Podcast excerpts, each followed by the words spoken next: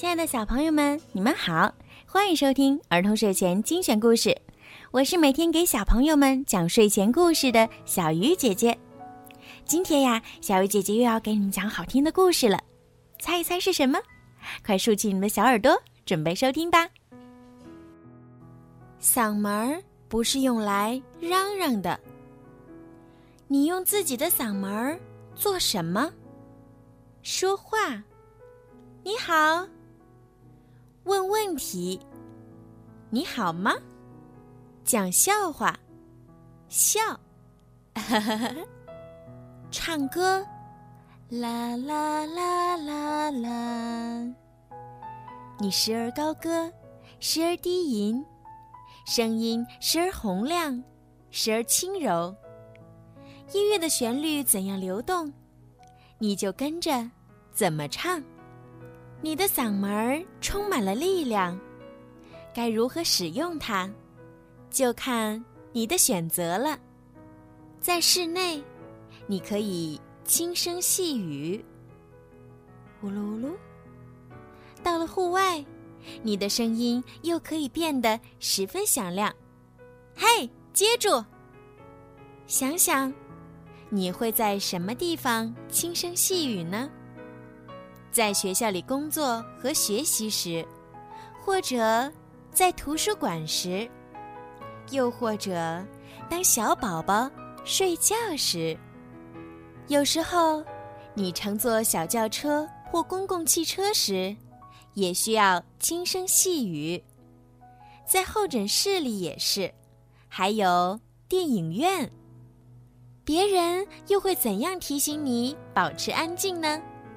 他们可能会这样做：拉上拉链，锁上嘴巴，把食指放在唇边，轻声说“嘘”，摆出 V 字形和平手势，从五开始慢慢倒数：五、四、三、二。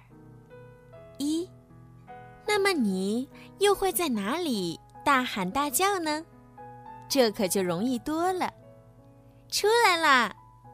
此时的心情只有喊上两嗓子才畅快呢。汪汪！通常你会有各种各样的感受。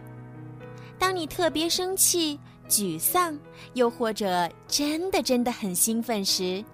你的反应应该是：“哎呦！”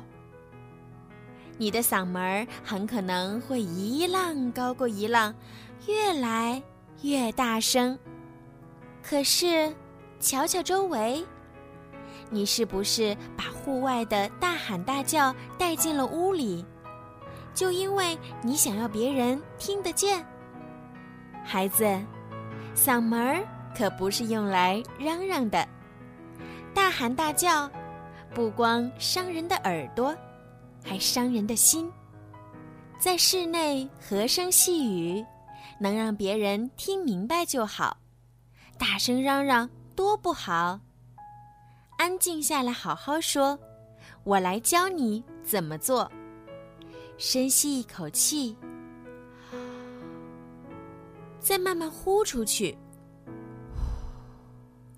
吸了呼，呼了吸，心慢慢静下来，火苗渐渐消下去。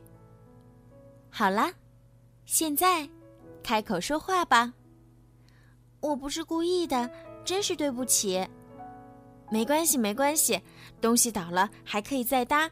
你要不要一起来帮忙呢？记住哟，嗓门儿不是用来嚷嚷的。开口之前要三思，有话咱就好好说。好了，孩子们，今天的故事就讲到这儿了。